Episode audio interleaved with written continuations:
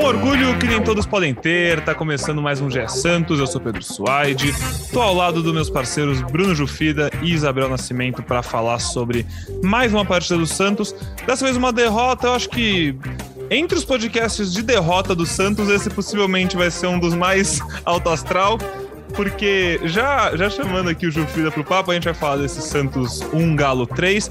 O gostinho, óbvio, fica um pouco amargo, porque o Santos saiu na frente e aí cria aquela ilusão de que, pô, dava para segurar, dava para conseguir os três pontos, pelo menos um, né, que é tão importante nessa briga do Santos hoje contra o rebaixamento. Mas eu gostei muito do que o Jufrida escreveu depois do jogo no ge.globo/santos que a análise dele do jogo falando que o melhor Santos é pouco para bater de frente com o líder do Brasileirão. O Atlético Mineiro vive um ano espetacular. O Atlético Mineiro é o líder do Brasileirão, tá na semifinal da Copa do Brasil. Por muito pouco não foi finalista da Libertadores, né? Pelo gol fora de casa, empatou em 0 a 0 com o Palmeiras na primeira semifinal e empatou em 1 a 1 na volta no Mineirão.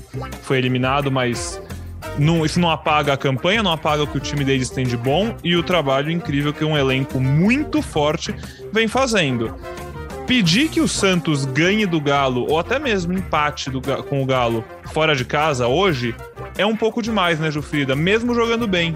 Fala Pedro e Bel, um prazer estar aqui com vocês de novo, apesar de dessa vez ser depois de uma derrota, né? É exatamente isso, assim.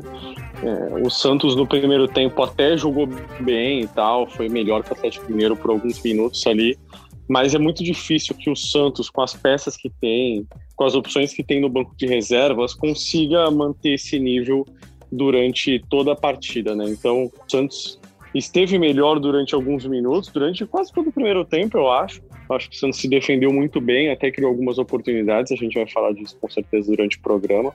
E aí faz um gol. O problema é que o Santos não tem força depois para resistir à pressão do Atlético Mineiro, que já tinha sofrido um gol e não tinha muito mais a perder, então se lançou o ataque. É, acho que é basicamente isso, assim, acho que é, é um bom resumo, né? Pô, o Santos, mesmo estando numa grande noite, fazendo uma boa apresentação no primeiro tempo, não consegue é, mexer no time para fazer com que é, esse time seja capaz de segurar o Atlético Mineiro por 90 minutos. Bel, eu não sei se nosso ouvinte vai ficar bravo comigo, porque tô meio auto não auto astral, mas tentando ver o lado positivo, né? Tô é, é, o que eu falei, talvez as pessoas que ouçam esse podcast não pareça que é um podcast pós-derrota, porque a gente não tá querendo. Não, acho que a gente não vai nem ter como ficar culpando aqui, culpando ali, botando o dedo na cara de um, do outro. Não tem, não tem muito caça às bruxas. O que eu queria perguntar para você, como torcedora, é. Faltam quantas rodadas? Faltam 12 rodadas para acabar o Brasileirão, se não me engano, né? 12. Para o Santos faltam 13 jogos. São 13 jogos. Jogos tão difíceis quanto esse vão ser poucos, porque só tem um líder no campeonato e o único outro time que tá jogando nessa rotação é o Flamengo. Beleza.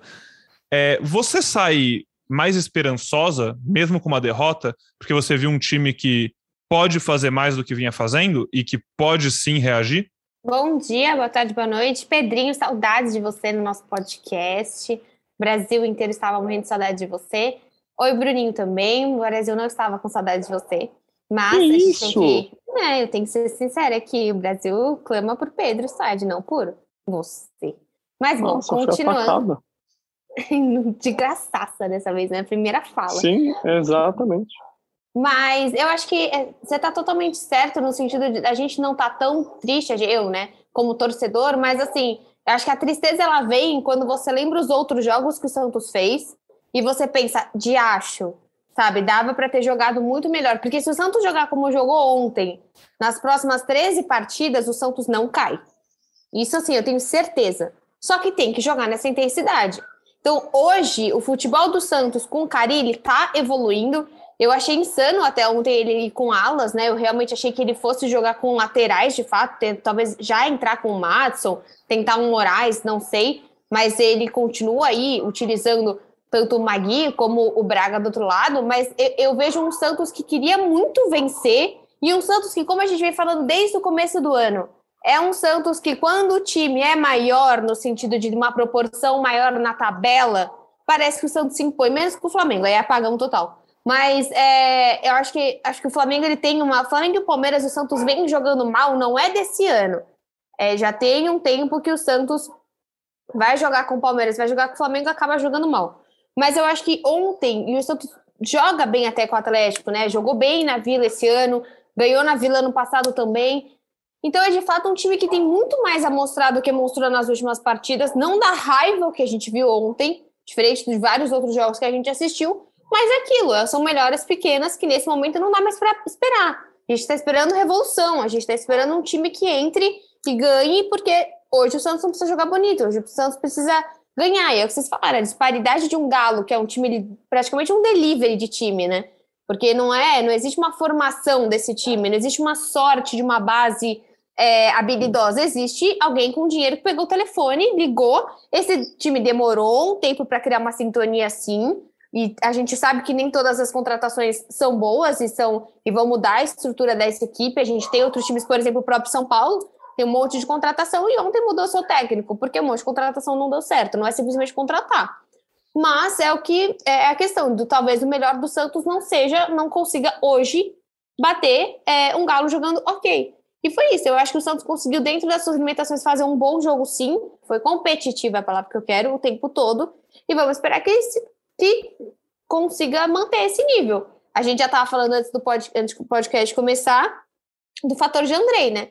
que já muda muita coisa o patamar, porque hoje o João Paulo é o jogador mais regular do Santos. Para você que ainda não sabe, o João Paulo não joga na próxima rodada, foi suspenso, tomou o terceiro amarelo. Segundo o nosso Bruno Gilfrida, a transmissão acabou não conseguindo pegar, então muita gente não viu no momento.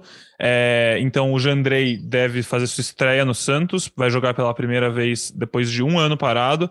Jandrei, para quem não lembra, enfim, foi contratado nessa temporada. Ele jogava na, jogou na Chapecoense, acho que foi o grande destaque dele no Brasileirão. Foi a temporada, acho que de 19 pela Chapecoense.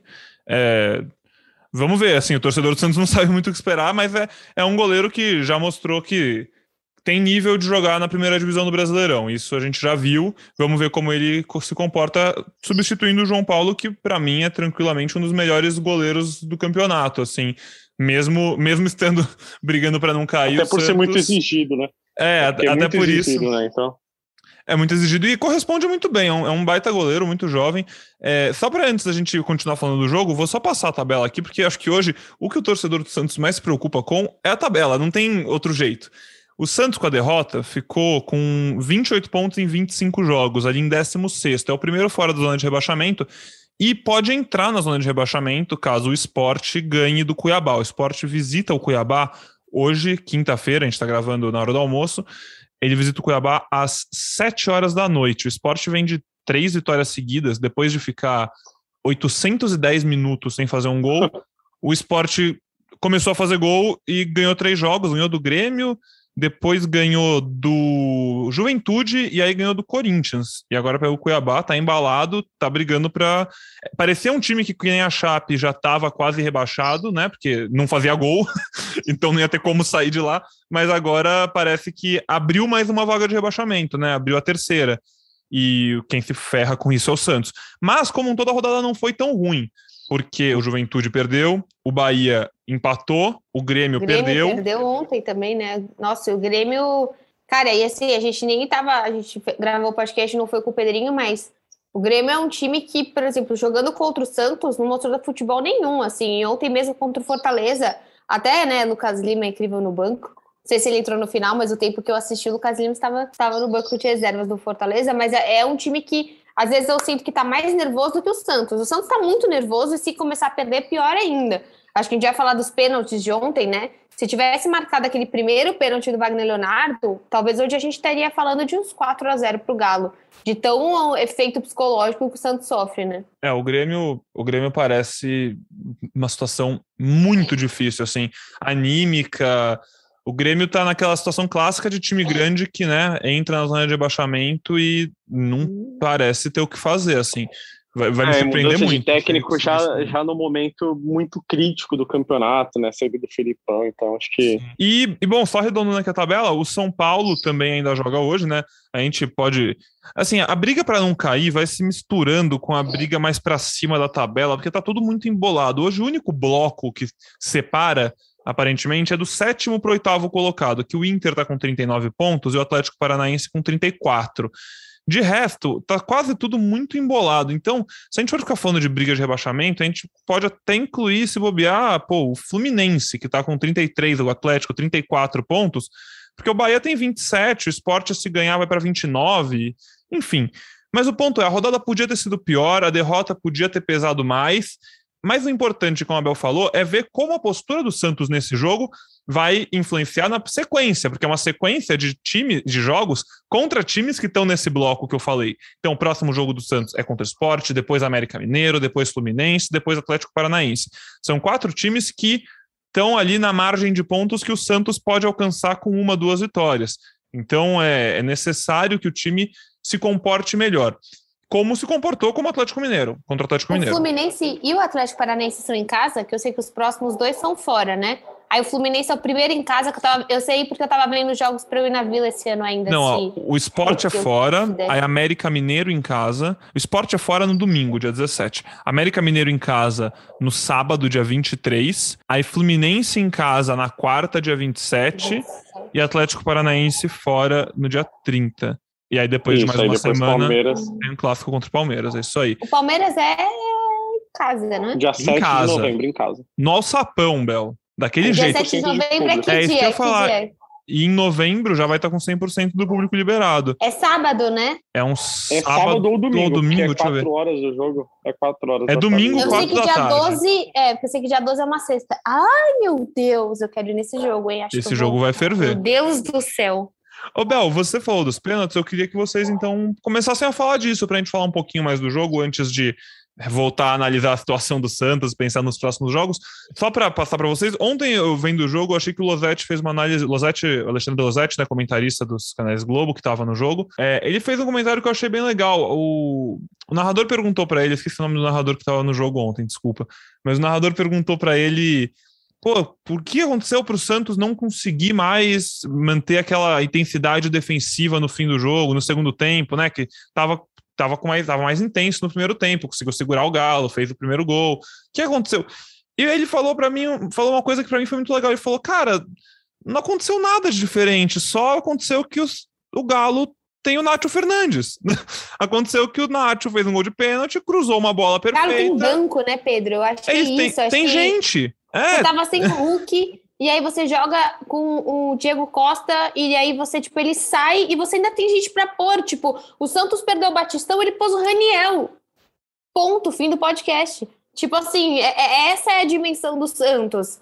É você ter que colocar o Raniel, que dá você ter colocado, sei lá, o Tardelli. Por exemplo, ao invés de colocar o Raniel, eu preferia ter colocado o Marcos Leonardo. Aí o Gilfrida me fala se eu tô errada, se ele não tava, sei lá, se ele quebrou o dedinho. Mas é porque na minha cabeça eu prefiro jogar com o Marcos Leonardo do que com o Raniel. Porque pra mim é retroceder jogar com o Raniel, que é um cara que nunca se firmou no Santos.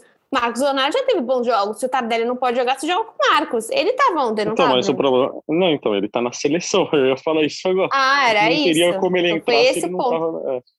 É, ele tá na seleção, ele volta agora, ele pode jogar no domingo, salvo engano. Hum, não então, sei, eu acho mas que você acha que o Carilli faria o quê?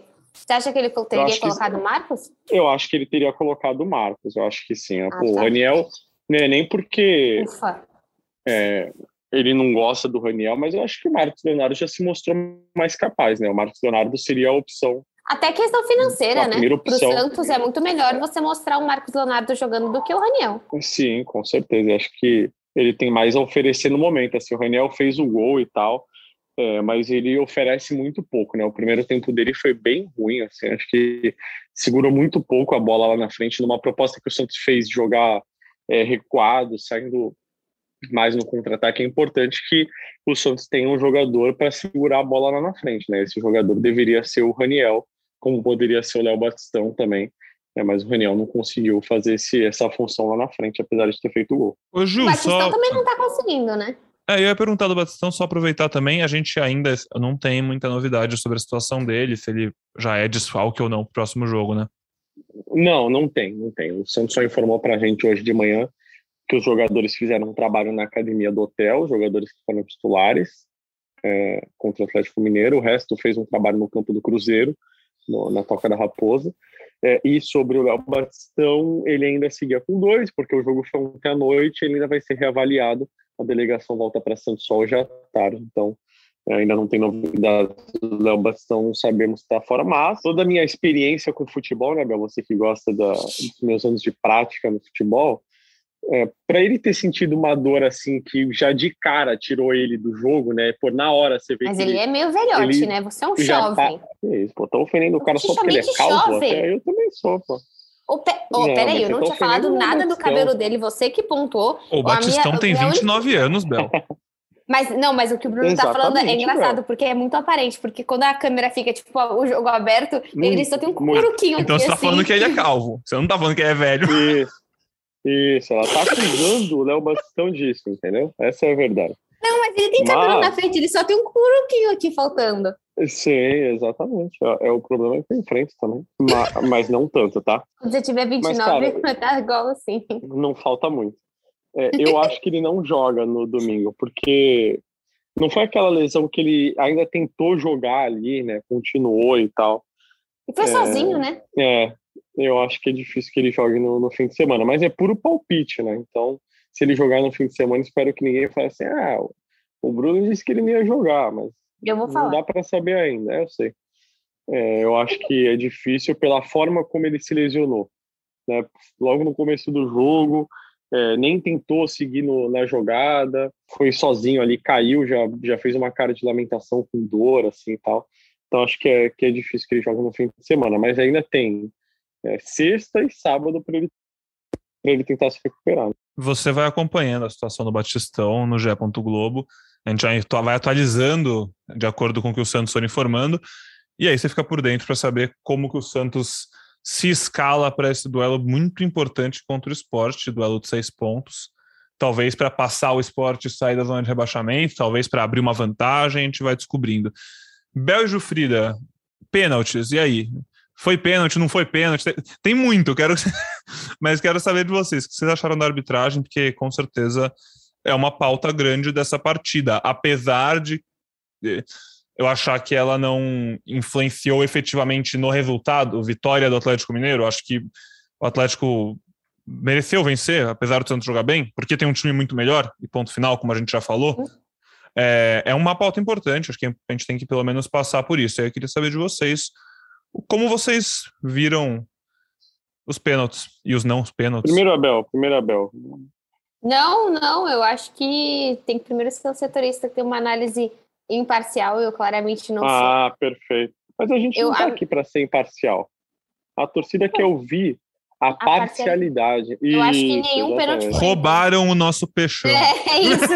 As pessoas querem, tipo, passar a mão. Eu acho que o segundo pênalti realmente não tinha, não foi, né? Foram, vamos lá, foram quatro, teoricamente, né? O primeiro, eu acho que assim, o Wagner puxa, tá? Tem uma imagem que poderia ter até sido marcado pênalti, porque tem um puxão do Wagner. Os dois estão meio caindo, mas como o puxão é um negócio meio, ah, sempre que tem puxão é pênalti.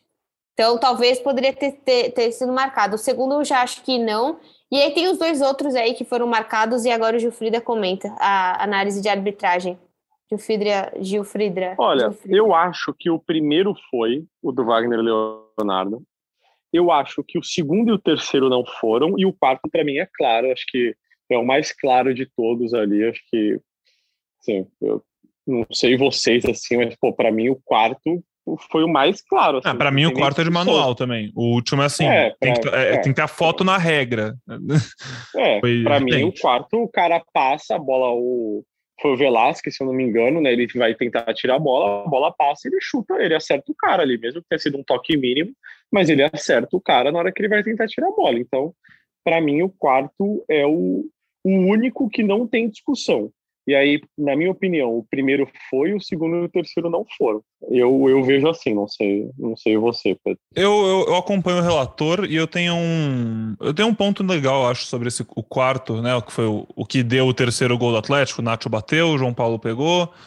No rebote foi gol do Nacho de cabeça, que crueldade. Eu tenho muito dó de goleiro que pega pênalti e leva gol no rebote, porque complicado. O João Paulo é pequeno, né? Tipo, então, assim, para ele é, é, muita habilidade dele. Ele é pequeno no sentido assim, ele não é um goleiro tão alto, uma envergadura tão alta assim para conseguir ter essa mobilidade e ele arrasou. É triste mesmo. Ainda mais com o JP, porque, poxa, ele tá indo tão bem. Não, e, e é muito ele azar. Pegar é o pênalti. muito azar, né? Porque assim, você pega o pênalti, pô, às vezes você não consegue direcionar para onde vai o rebote. O rebote vai bem. Claro. Pro, exatamente onde o Nacho tava. Mas enfim, o que eu queria falar do, desse gol só, que é uma parada que a gente tá voltando a ver, né?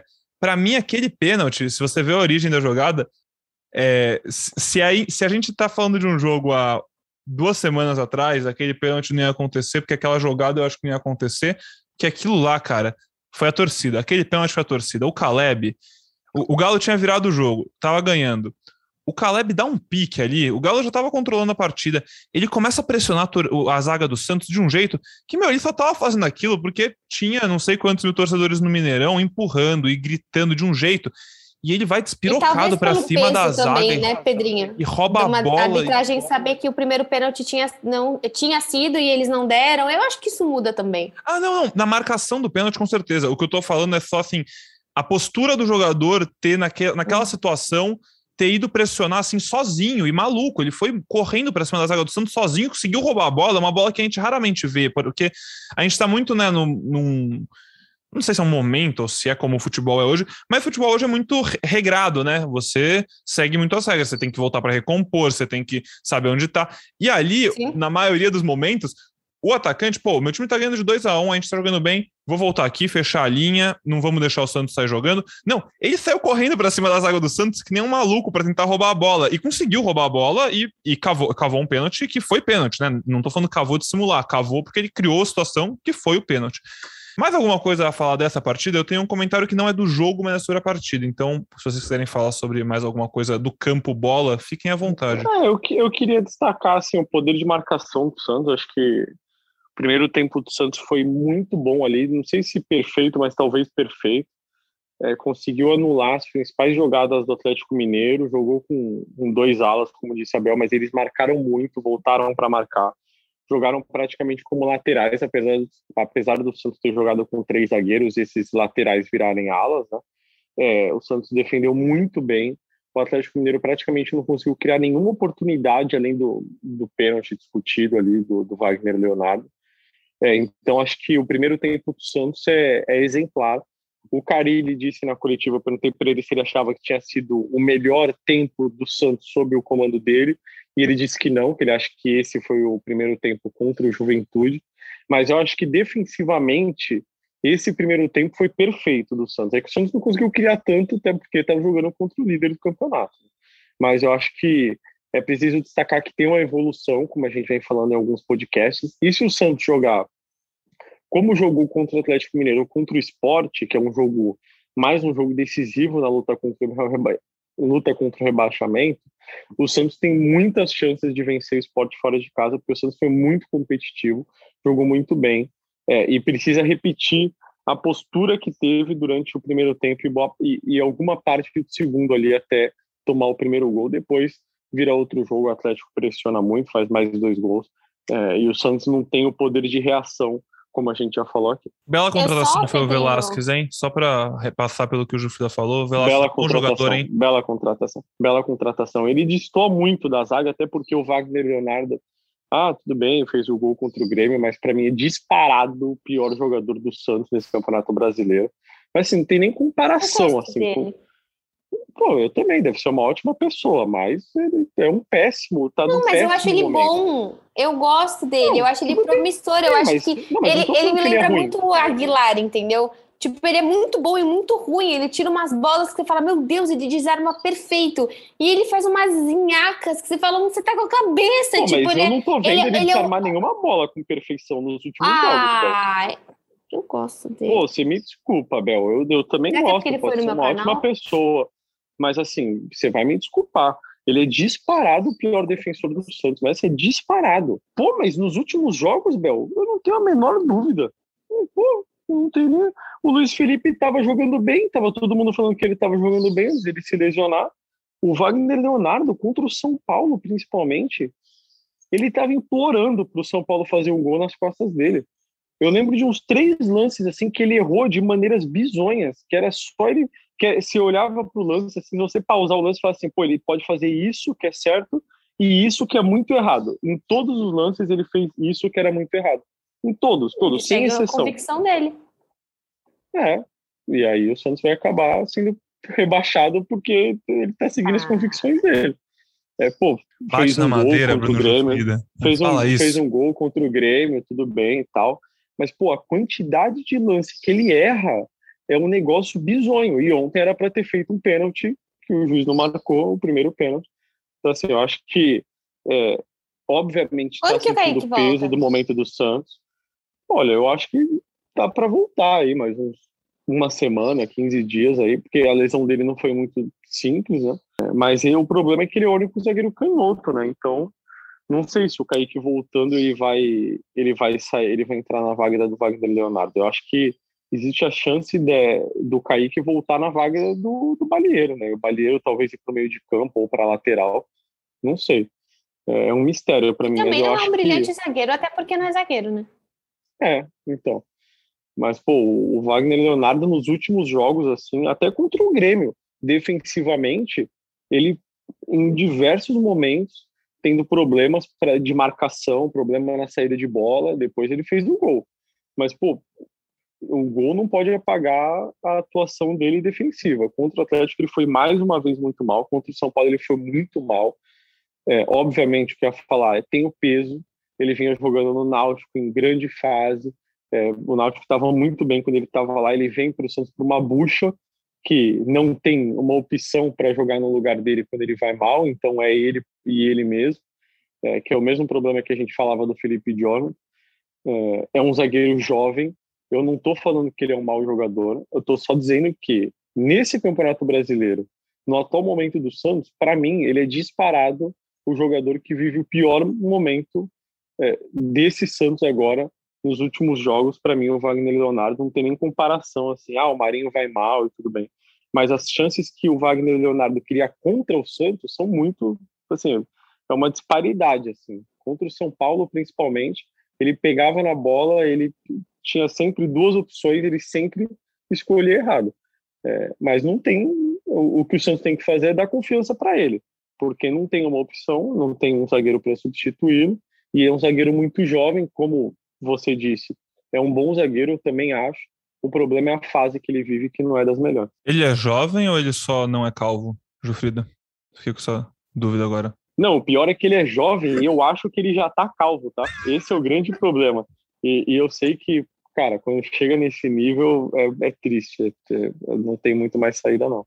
Queria mandar um abraço para toda a nossa audiência calva ao redor do Brasil e mundo. Muitas pessoas são calvos e não por isso elas deixam de ser boas pessoas, né, Bel? Isso é importante a gente frisar aqui. Bruno Jufrida é um ser humano exemplar. É, eu tenho. Exatamente, isso E calvo. calvo. Nossa, meu pai é careca, meu pai é careca e, pô, nem por isso deixa de ser um grande pai. Mas, enfim. Outra coisa que eu queria comentar sobre o jogo, rapidinho, é que, pô, às vezes o futebol é legal, né? Às vezes o futebol tem umas coisas que a gente se emociona, é bonitinho. E nesse jogo, duas coisas, apesar da derrota de tudo, enfim, né? Isso é outra história. Mas o Raniel fazer o gol, pô, achei é, é, lindo, né? A história de superação do Raniel a gente já fala há meses aqui, desde quando ele sofreu todos os milhões de problemas que ele sofreu até ele começar a recuperação. E cada momento, cada conquista, acho que vale a gente exaltar que, pô, que legal. A gente por exemplo, a, a Bel não colocaria ele para jogar, mas isso não tem nada a ver. A gente não tá falando, não tô falando do jogador, tô falando da pessoa. Pô, imagina para a pessoa, Raniel, o que foi voltar a fazer um gol, voltar a exercer a profissão que ele ama, voltar a jogar futebol, né? E o Tardelli, pô, o Tardelli ser aplaudido no Mineirão, ter o nome gritado pela torcida do Galo, eu achei um dos grandes momentos da rodada, assim. O Tardelli foi campeão da Libertadores, é ídolo do Atlético, voltou, teve problema também, não conseguiu jogar e eu vi muita gente falando nas redes sociais, ah, mas só foi aplaudido porque tava, o Galo tava ganhando, queria ver se o Santos estivesse ganhando.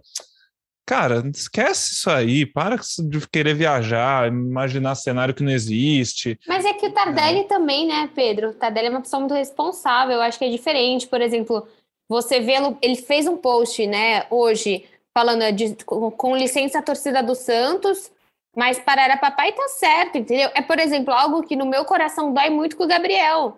Eu acho que quando o Gabriel vem na vila, faz o gol, tá pouco se lixando. Gabi, tá? Por favor, Gabi. É, o Gabi.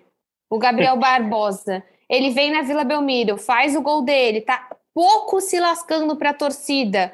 E ele seria um dos caras que poderia ter sido aplaudido na Vila Belmiro um dia, mas agora nem a pau, nunca mais. Queria de volta no Santos, acho um puta jogador, cairia como um. Nossa senhora, imagina trocar o, o, o, o Carecão, o Léo Carecão, e colocar, tipo, o, o, o Gabriel. Léo Carecão.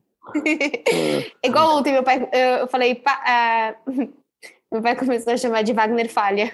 Ai, ai. Mas bom. Tipo, imagina você ter um. Pelo amor, né? Se eu tivesse Gabriel, não seria banco. Mas eu acho que isso é muito legal, porque tem esses jogadores do Santos que vão para outros clubes e que voltam, parece que nunca foram. E assim, o Gabriel deve a vida dele ao Santos. Ao time que trouxe ele para cá, que mostrou que ele ainda tinha futebol. Isso com vários jogadores, né? A gente tem mesmo o Bruno Henrique. Bruno Henrique estava esquecido na Alemanha. Tem jogadores que não estou falando que é a mesma relevância. Gabriel Mineiro da Vila Santista e Cruel. Mas eu acho que é esse tipo de relacionamento que, às vezes, quando os jogadores saem do Santos, a gente fica muito triste de não ter nenhum tipo de reconhecimento de onde eles foram. E o Tardelli é o primeiro. Ele é mais velho, né? Não, não falando sobre Extremamente a calmo. dele. É, então. É. Mas é um cara que tem um respeito ao futebol diferente do que o Gabriel. A Bel tá reflexiva. Essa é, essa, é, essa é uma boa discussão, porque eu acho que a torcida do Santos também nunca gritaria o nome do Gabriel na vila. Então, independentemente do que ele fizesse, acho que. Mas ele poderia ter mostrado ligeiramente mais respeito. Mas, Não, mas é, a gente vai entrar nessa discussão de ovo e galinha. Flamengo, é, vai, porque no último jogo do Santos com o Flamengo na é, Vila, vai. ele foi xingado antes. Pô, mas o que, que ele já fez antes disso? Nos primeiros jogos dele, que ele foi, pisou, fez gol, cagou pra torcida, comemorou Sim. como quis. Não, concordo plenamente. Aí você vai falar, nossa, jogo... verdade, mas em 2010, que você ainda era feio. Tipo, não, mas assim, eu, sobre, sobre o último jogo que. que pô, foi o grande estopim, né, Jufrida? O último jogo ali foi é, onde explodiu então, essa história antes do jogo ele postou um texto, eu acho, falando: ah, pô, jogar na vila é sempre especial, que não sei o quê, blá blá blá blá blá blá blá. E aí, quando o jogo começa ali durante. No fim do primeiro tempo até, a torcida xinga ele. A torcida não, né? Porque nem tinha torcida. Torcida não, verdade, três, quatro carinha é. ali, bobo, de que Isso. foi falando. Exato, mas o Gabriel tava quieto também. Então, assim, eu acho que, pô, enfim, eu acho que tem que ser algo recíproco, sabe? Eu acho que a torcida do Santos com o Gabriel também é, desde que ele voltou para o Flamengo e não para o Santos, é, nunca ficou muito satisfeita com ele. E acho que tem toda a razão também. Mas acho que também não tem como ficar cobrando que do lado de lá tenha todo um carinho, um respeito. Não, é só o mínimo. precisa ser algo recíproco. Não é carinho, é entendeu? é respeito, eu acho. Eu acho que tem muito jogador que não tem respeito. O Diego também Sim, jogando pelo plenamente. Flamengo não foi um cara mais respeitoso do mundo. Mas eu prefiro o Diego do que o Gabriel. Queria no Santos. Ah, eu tem os dois lados, eu também acho. O Diego mas... não é nada calvo. É, eu acho que eu acho que precisa ser uma, uma via de mão dupla, sabe? Acho que, pô, claro, o jogador tem que ter sempre muito respeito e tudo mais pela instituição que, que o criou ali.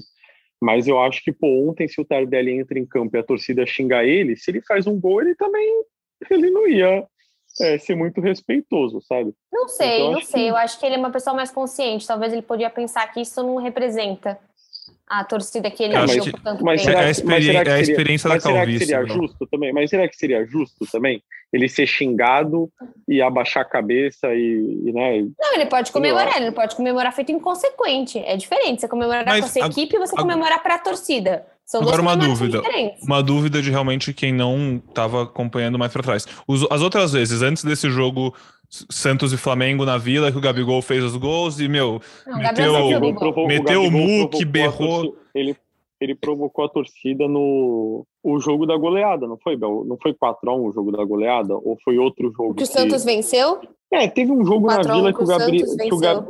É, isso. Teve um jogo na Vila que o Gabigol fez um gol e comemorou mostrando a tatuagem do título da Libertadores na coxa dele. Olha isso, cara, é muito, é muito. Mas se você ah. conversar meia hora com o Gabigol, ele vai falar, feliz. pô.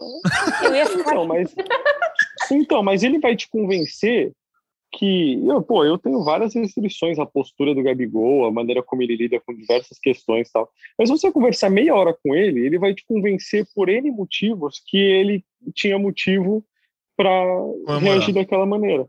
É, E ele eu vai vou falar conversar que, e pô, falar N motivos no coração de um torcedor que eu fiquei chateada com ele, que eu acho que eu não merecia isso, entendeu? É, Porque eu sou torcedora trouxa, eu sou, realmente gosto das pessoas, tipo. E no fim, e no fim vocês vão se entender, porque ele vai, ele vai falar pra você, pô, eu gosto do Santos, mas toda semana um torcedor vai lá no meu Instagram me xingar e xingar minha família. Então eu me fiquei magoado. Aí você vai falar, pô, realmente, isso daí não é legal. Aí Não, mas como se fosse no Santos isso, né? Como se, tipo, em qualquer outro time ele não vai ter isso. Se ele começar a ter uma fase ruim do Flamengo, ele não sai na rua. Um abraço. Não, tudo Sim, bem. é, eu, acho que, eu acho que tem uma mágoa. Não é a gente viajou muito na discussão, mas eu acho que tem uma mágoa ali entre Gabigol e Santos, porque os dois sempre se gostaram muito. E aí, quando você gosta, você fica mais magoado, sabe? gostava do Santos ou da irmã do Neymar? Não, Abel, eu acho. Parece que estão polêmicos. juntos de novo, né? Não, sério? Boa pergunta, não sei te dizer. Eu vi, eu vi uns boatos assim. Acho que a gente pode trazer isso mais pro podcast. Se alguém, se algum ouvinte tiver alguma informação do status do relacionamento entre Rafaela e Gabigol, manda uma, manda, manda uma DM pra gente aí, a gente apura. A gente vai atrás. Meu, o mais legal do mundo é que, tipo, Neymar tem ela tatuada no braço e ela tem ela tatuada no braço, né? Isso Nossa, é muito Isso louco. é maravilhoso, né? Imagina eu comigo mesma aqui, eu ia ficar tipo, blá, blá, blá, mexendo minha boca, falando comigo mesma. Ia ser bem E- divertido. E, pô, tatuagem, raramente a pessoa fica bonita que nem ela é na vida real, né? Não tô nem. nem no- normalmente fica. Pior bebê, bebê fica medonho. Bebê É. dá muito medo. Não sou muito Todo fã de tatuagem de que tem rosto, um assim. bebê ou uma É, cara tatuada, mas eu realmente acho que é muito difícil ficar bonito. Normalmente dá. Parece um filme de terror. Mas acho que a Não. gente saiu um pouco do assunto. Não, tá tranquilo. A gente É, tá. A gente já tá aqui pra isso mesmo. Nosso ouvinte tá feliz, ele tá, tá entrando no Se o nosso Instagram. ouvinte for calvo e tiver, tipo, a filha tatuada, ele, tipo, já desistiu desse, desse podcast faz muito tempo. Se você é calvo e tem sua filha tatuada, entre em contato com a gente Manda também. Você, partici- você participa do próximo podcast para dar voz a, a esses grupos. Vai ser um prazer te ouvir. Que nem vai ser um prazer, seria um prazer ouvir o Gabigol. O Gabigol, que é um assíduo ouvinte do GE Santos, manda mensagem pra gente sempre, né, Bel, que tá ouvindo, é fã nosso. Também tá convidadíssimo para vir aqui conversar sobre o Santos, lembrar a história dele, passar limpo, falar da Mandava provocação. várias DMs pra ele, ele nunca me respondeu. Um dia ele te nota. Vamos. Ah, eu não queria. Eu ia falar, vamos pros palpites, mas por mim a gente ficava aqui falando Não, besteira. vamos pros palpites Ah, contando, eu men- acho que a almoçar. gente tem que contando mentira dia, né? mais uma meia hora, pelo aqui. menos. Mas não, É, a vamos lá. tá- é. Vamos pros palpites, porque nesse domingo, como eu falei, né? Peixão visita o Sport Recife, Sport. em Pernambuco, domingo, 8 e meia da noite. Como eu já Uh. disse, o Sport joga hoje, nessa quinta-feira, então a gente não sabe se o jogo vai ser contra um time que está atrás ou na frente do Santos. O Sport tem dois pontos a menos. Se ganhar, passa. Empatar- certamente vai ser, vai ser um jogo contra um time que tá perto do Santos. Exatamente. E assim, se o esporte. Se o esporte ganha o jogo, o Cuiabá já fica ainda também cada vez mais na briga para não cair. Então é um time a mais para o Santos poder passar. De qualquer jeito, vai continuar tudo extremamente embolado.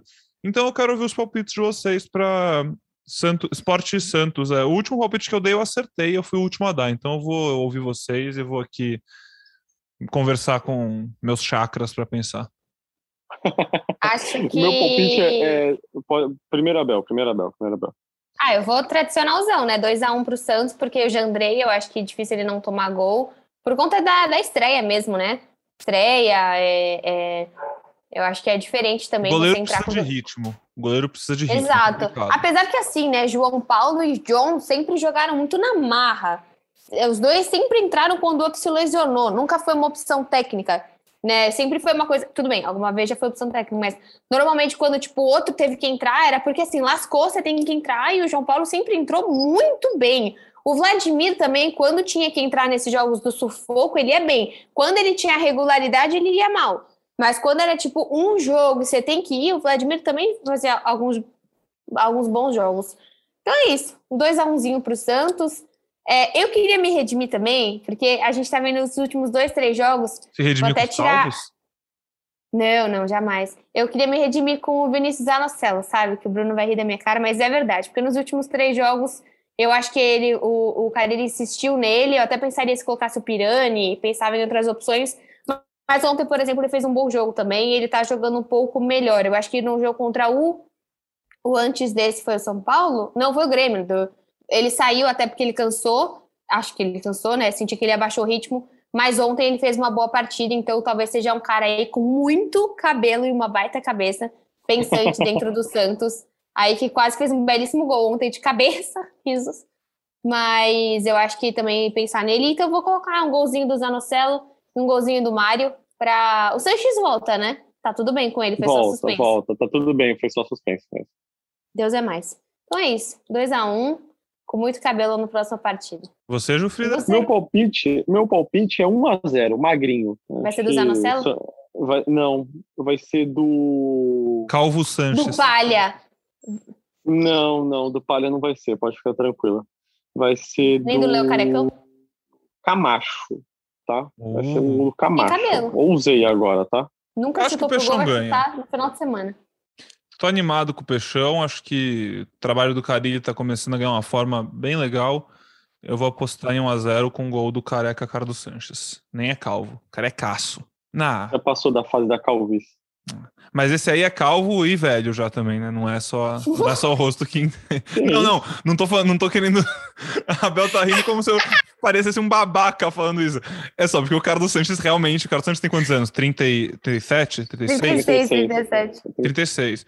Não, tá velho, mas tá inteirão, tá no shape, tá correndo, fazendo golaço em clássico, chega, pelo amor chega, de Deus. Chega, chega. chega. Melhor mudar de assunto, Pedro. Valeu, pessoal. Não. Muitíssimo obrigado. Então, vamos, vamos encerrando por aqui, antes que o RH entre em contato com a gente. Vai, vai que tem alguém calvo no RH, não sei. Bel, muito obrigado. Seu comentário final para a gente encerrar esse podcast. Não, vamos fazer um comentário sério. É como a gente está falando, se o Santos jogar como jogou nos últimos jogos, tem plena chance de se manter na Série A, então precisa jogar com vontade, acreditando em si. Não é fácil, deve ser muito difícil voltar e ter essa, toda essa força de vontade, acreditar em si mesmo, psicológico deve ser muito difícil. Mas acreditar que o Santos consiga aí fazer uns bons jogos, é o que você falou, são quatro rodadas que se o Santos. Deus é mais, imagina se o Santos ganha as quatro, a gente provavelmente não vai mais falar de rebaixamento. Então, acho que é isso, é jogar como vem jogando, porque mostra uma evolução sim, e espero que contra o esporte saia com a vitória. Bel, eu vou ser até um pouquinho menos otimista, mas só para mostrar, porque assim, é, o Santos é um time que está acostumado a brigar do meio para cima da tabela. A gente brinca com o G Santos, né? Que é ali o eterno G Santos no Brasileirão, mas o Santos é um time acostumado a brigar com títulos, acostumado a brigar lá em cima. E a barra de cobrança nesses casos é muito maior. Quando o time está brigando para não cair, e é uma coisa que a torcida do Santos não está acostumada, é, ganhar quatro jogos em seguida é um negócio surreal. Mas se você consegue, nesses quatro jogos, somar por sete pontinhos, seis pontinhos seis pontos em quatro jogos na parte de baixo da tabela é quase um elevador, ainda mais com tanto time embolado. E aí eu já acho que começa a ser mais realista e mais possível. Eu acho, eu tô começando a achar que o Santos realmente não vai não vai ter essa história manchada por um rebaixamento em 2021. Fala aí, Jufrida, muitíssimo obrigado mais uma vez. Obrigado você, Pedrão. Acho que também acho que o Santos não vai cair, tem jogos, mas precisa ganhar, né? Não adianta a gente achar que não vai cair se o Santos não ganhar. Então, acho que o Santos precisa, é, como a gente falou, o Santos jogar como jogou contra o Atlético, contra o, Gre contra o, o esporte, acho que tem tudo para ganhar e se distanciar um pouquinho mais da zona de rebaixamento. Vamos ver também como vai ser o jogo de hoje do esporte, como vai ficar rodado e como que o Santos chega aí para o jogo do fim de semana. Maravilha! Só passando aqui então uma informação legal também que a gente falou sobre isso mais cedo e eu esqueci de dar os detalhes mais precisos. Aqui no estado de São Paulo, o retorno do público acompanha uma, um programa gradual, né? Então, a partir da próxima partida do Santos, já vai poder, se não me engano, 50% do público na vila, e em novembro já está liberado 100%. Eu vou, mais uma vez, voltar a pedir para todo mundo ficar de máscara, ficar distante, sempre que der. Quando tiver 100% do público, vai ser muito mais difícil ficar com distanciamento social, mas aí exalto ainda mais a importância de pô, ficar de máscara, ficar com álcool gel. Não sei se. Eu vi muita gente reclamando que não conseguiu entrar com álcool gel no estádio, então tem que ver isso. Se não está conseguindo entrar com álcool gel no estádio, a gente tem que cobrar o Santos de ter um monte de totem de álcool gel na arquibancada. Mas tomando os cuidados devidos, porque a gente está falando de um time que ganhou do Grêmio com um gol da torcida, né? Por mais que o, o Wagner, que foi um grande assunto do nosso podcast de hoje, tenha botado a bola para dentro, o gol ali foi da torcida. E a torcida vai ter a chance de fazer mais vários gols. Como a gente falou, o Santos tem uma sequência complicada e que vai precisar muito da ajuda da torcida lá na Vila. Eu agradeço muito a sua audiência, a sua companhia em mais um podcast. Espero ver você aqui de novo depois da próxima partida, depois desse Santos Esportes, Santos Esporte tão importante que vai acontecer no domingo. E aí a gente volta a falar sobre a situação do peixe, os próximos passos e como está o time do Fábio Carille, certo, pessoal? Mais uma vez, valeu demais e até a próxima. Pelé, dois na barreira, correu, rei, atirou. Gol! O cara na frente a chegando a chance de mais um gol.